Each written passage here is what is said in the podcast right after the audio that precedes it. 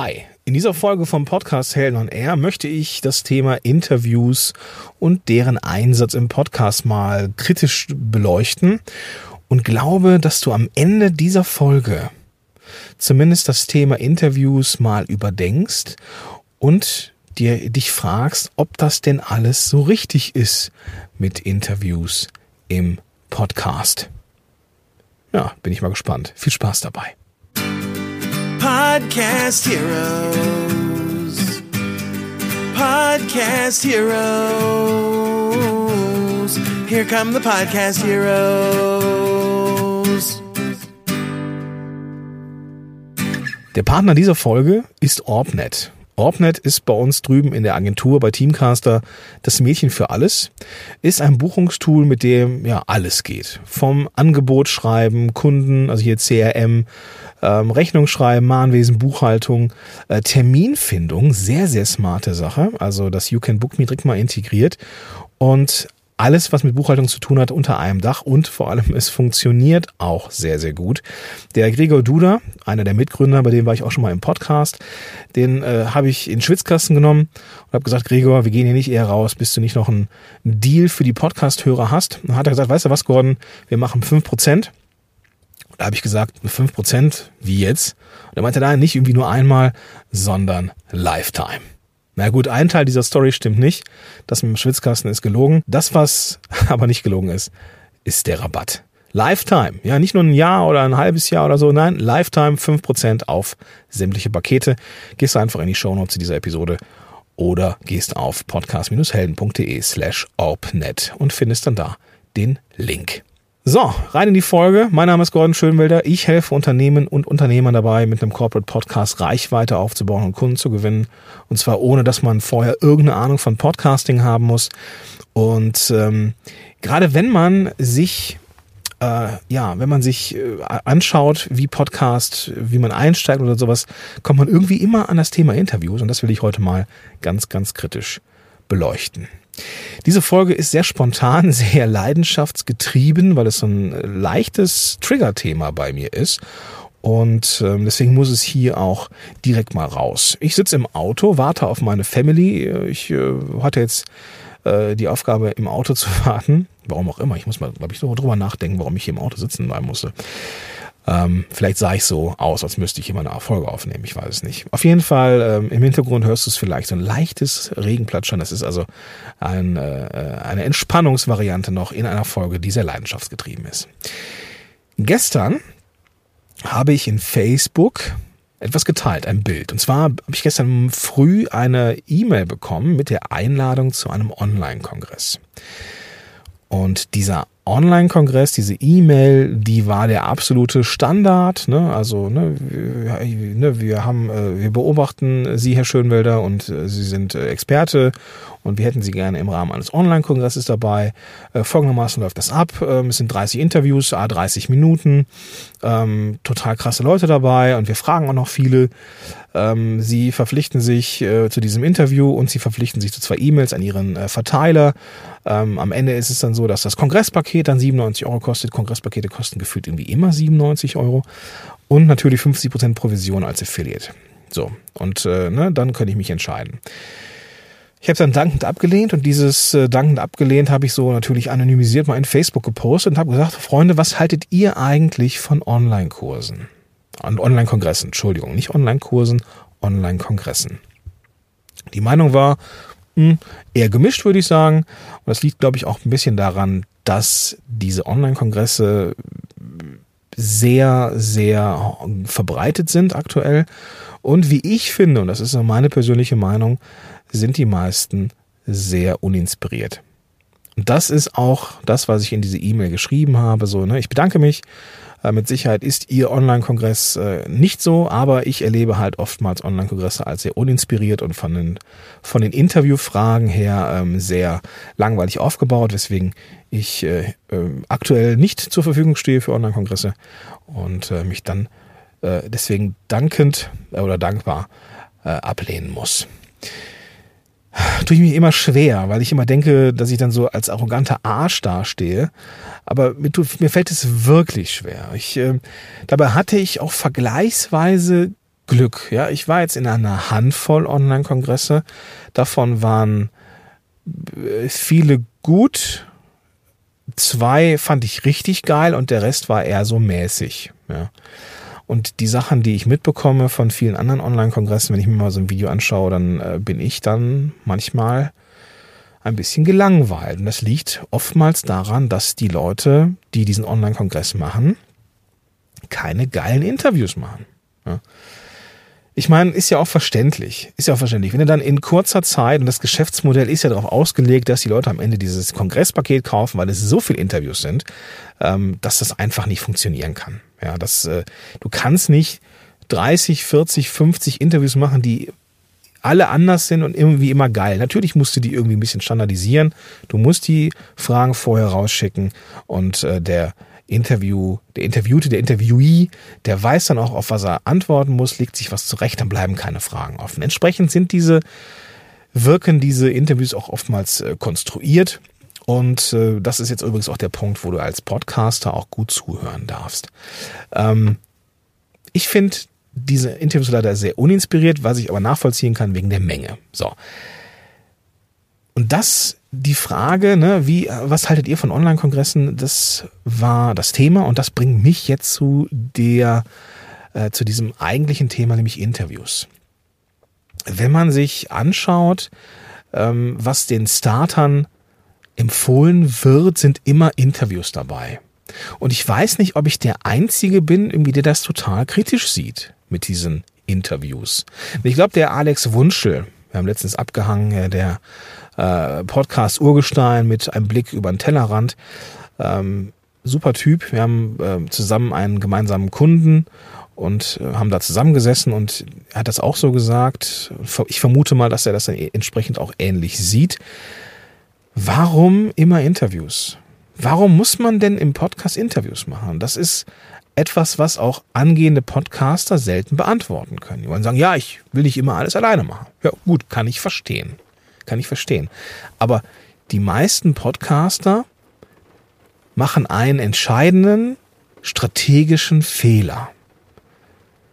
Sie überlegen nämlich am Anfang nicht, was will ich geben und was will ich nehmen im Gegenzug.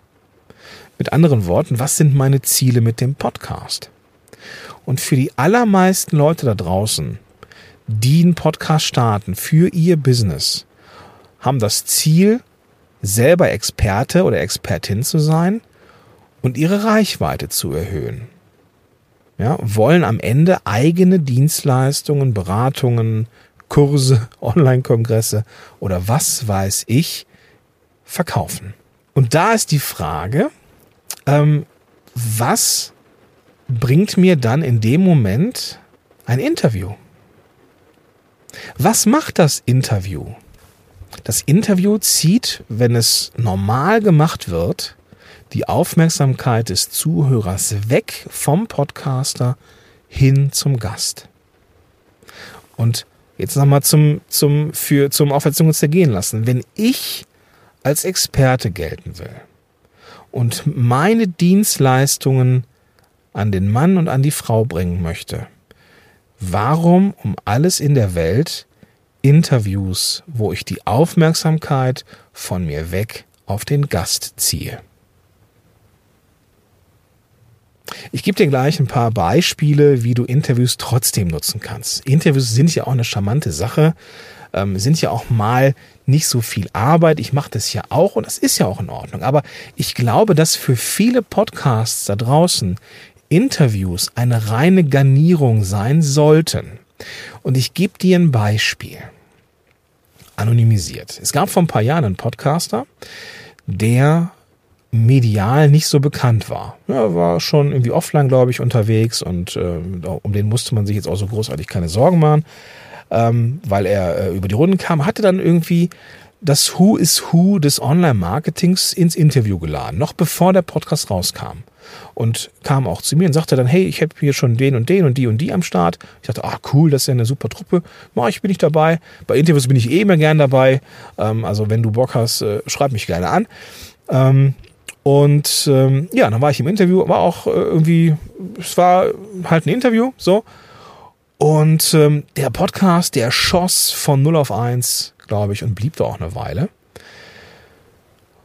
Zeitsprung, Großstadt in Deutschland im Sommer.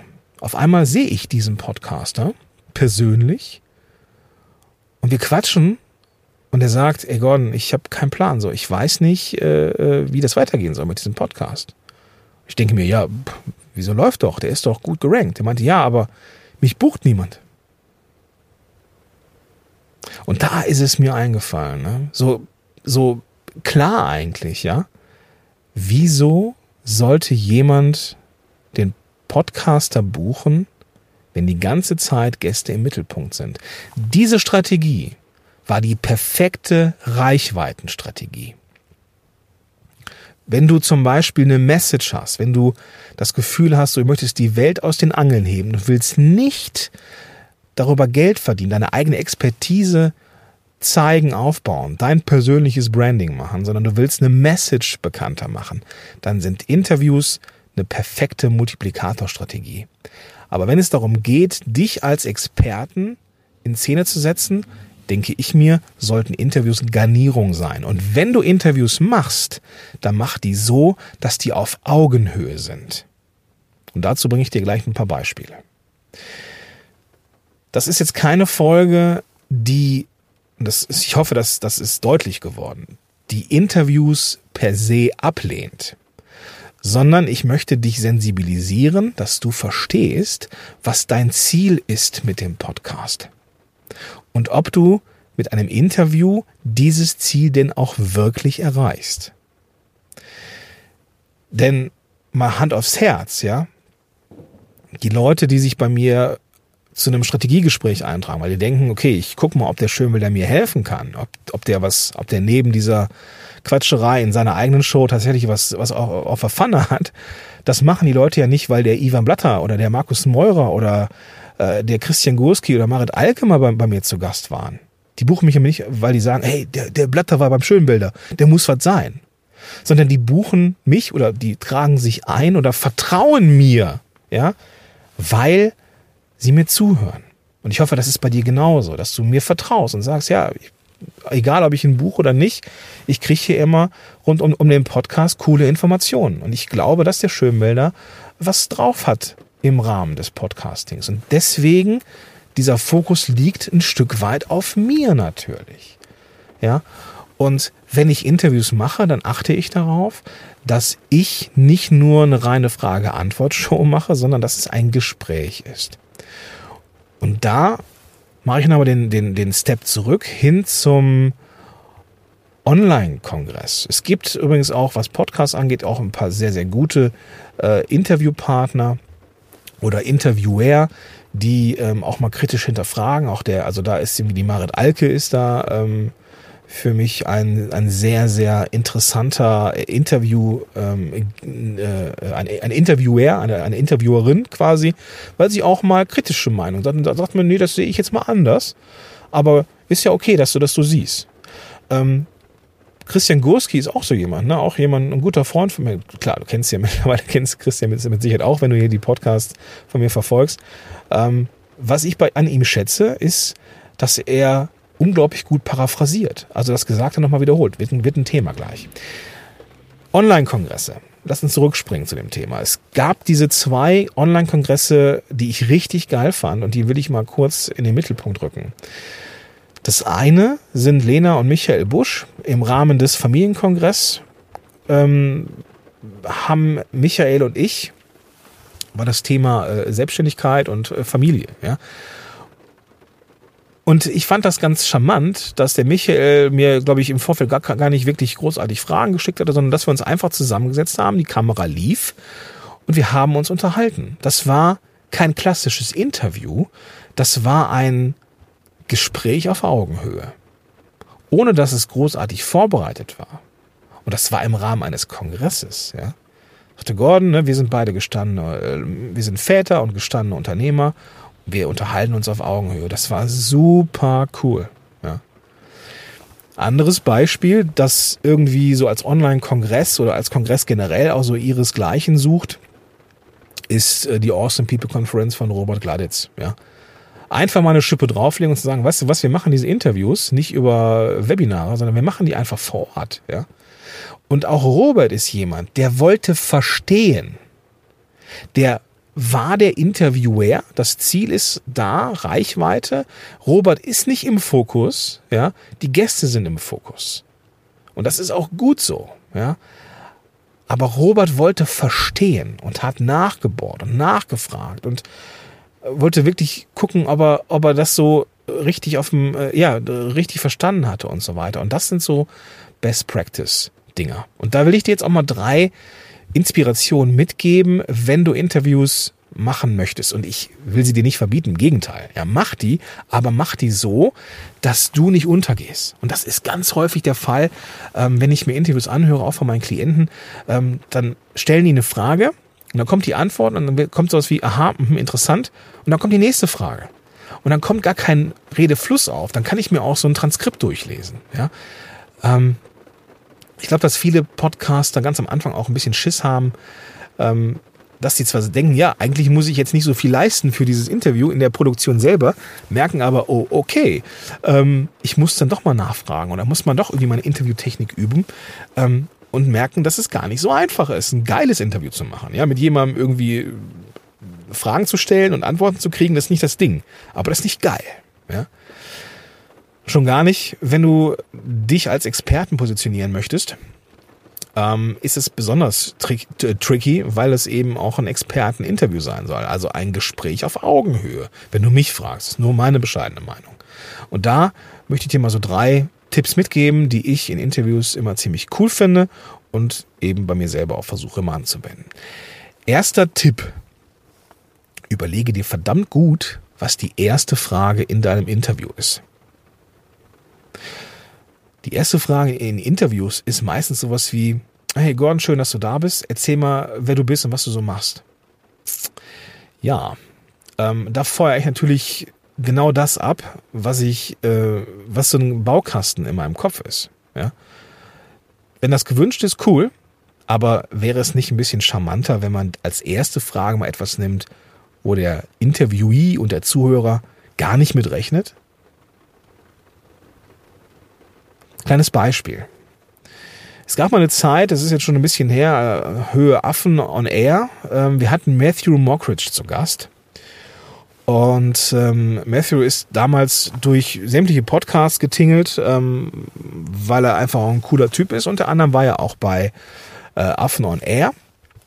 Und wir haben vorher, Vladi und ich, überlegt, ey, welche Folge, äh, welche Fragen stellen wir ihm und sind ganz schnell auf die Idee gekommen, ich glaube, Vladi kam auf die Idee, lass uns doch mal was mit der Lindenstraße machen. Matthew Mockridge's Vater, Bill Mockridge, ist nämlich langjähriger ähm, äh, Schauspieler gewesen, langjährige im Ensemble von der Lindenstraße. Wissen vielleicht nicht alle. Ähm, wir mussten ein bisschen recherchieren und da haben wir herausgefunden, dass Matthew in der Boyband war und dass sein Vater in der Lindenstraße ist. Also haben wir überlegt, was ist die erste Frage? So, ähm, äh, oder was ist so die erste Sequenz? Lassen wir im Hintergrund irgendwie dieses, diesen Song laufen von Matthew oder stellen wir ihm eine Frage? Und wir haben uns für die Frage entschieden und die erste Frage war nicht so, ey Matthew, wer bist du, was machst du, sondern Matthew, Hand aufs Herz, wie viele Folgen Lindenstraße hast du wirklich freiwillig geguckt? Und ich glaube, diese Frage, mit der hat Matthew nicht gerechnet, musste schön schmunzeln und lachen und das war ein super Opener. Ja? Und so versuche ich in irgendeiner Art und Weise irgendwas rauszugraben, ähm, was die Interviewgäste angeht, was man eben vielleicht nicht auf der allen, auf, auf, auf dem ersten, im ersten Moment herausfinden könnte oder im ersten Moment weiß von denjenigen. Man kann danach immer fragen, hey, okay, das war jetzt so der Einstieg, ähm, du bist der und der und die und die unterwegs da und da habe ich was vergessen. Was ist so das, was dich ausmacht? Und das ist doch, das ist ein anderer Einstieg. Also überleg dir, ob die erste Frage nicht irgendwas ist, wo der Gast nicht mitrechnet. Du kannst ihm auch sagen, ähm, du kannst auch sagen, pass auf, hier hast du die, drei Kernfragen, aber ich behalte mir vor, ich würde gerne eine erste Frage nehmen, die ist nicht, die, die wird nicht wehtun. Ähm, wir können am Ende auch alles rausschneiden, aber die, die Frage sollte ich so ein bisschen überraschen aus der Reserve holen. Ähm, lass dich einfach drauf ein. So, das kann man denen sagen und dann ist auch alles cool. Ja.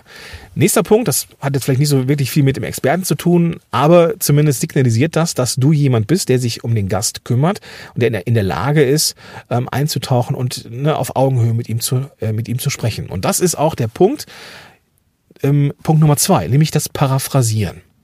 Paraphrasieren bedeutet, dass du das Gesagte von deinem Gast in eigenen Worten nochmal wiederholst. Du erkennst Paraphrasierungen daran, dass sie meistens eingeleitet werden mit der Formulierung, ah okay, äh, wenn ich dich richtig verstanden habe, dann meinst du das so und so und so. Und dann sagt der Gast sowas wie, ja genau. Oder eben, ja, eigentlich eher so und so. Aber dieses, dieses Paraphrasieren oder dieser Ansatz, das Gesagte nochmal verständlich zu machen, nochmal in, in, in einem anderen Licht erscheinen zu lassen, sieht danach aus, suggeriert, dass du dich auf Augenhöhe mit dem Gast unterhalten kannst und im, im Sinne des Zuhörers nochmal klärende Fragen stellst. Und dann hat der Zuhörer intuitiv die Meinung von dir oder das Bild von dir, aha, da ist jemand, der macht das hier für mich. Und sofort rückst du allein schon auch vom Redeanteil ein Stückchen mehr in den Fokus.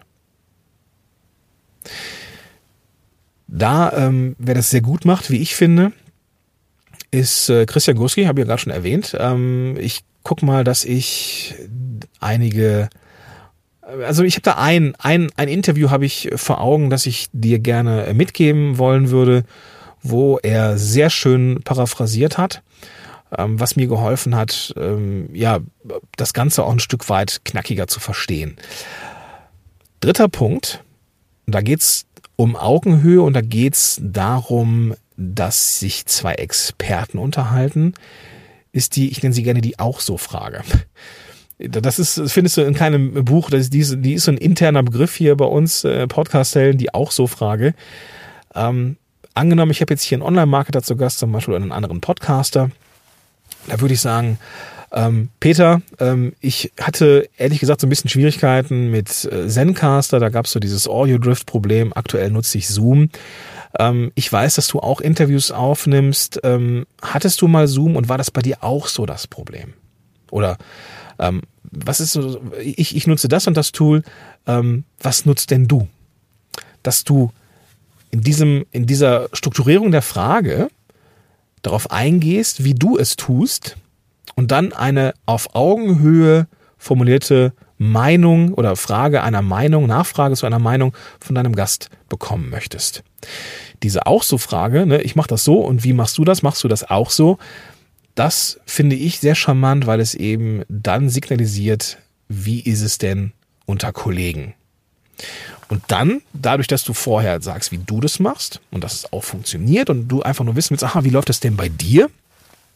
Dadurch ähm, hast du einen Redeanteil und dadurch hat der Gast vielleicht einen kürzeren Redeanteil oder einen geringeren Redeanteil, aber da unterhalten sich zwei Experten.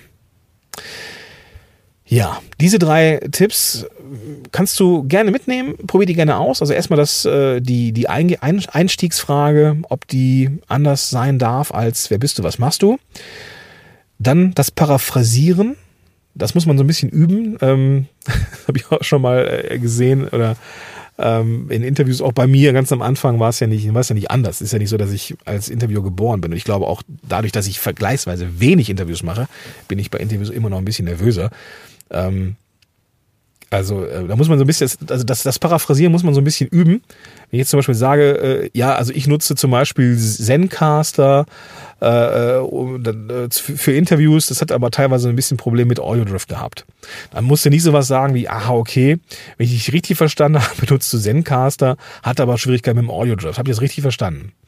Das ist so eins zu eins wiederholt. Ja, aber guck, dass du markante Aussagen dir packst und sie einfach in deinen Worten wiedergibst. Das muss man ein bisschen üben. Das kannst du dann im äh, allgemeinen Gespräch oder im spontanen Gespräch mit Freunden auch mal üben.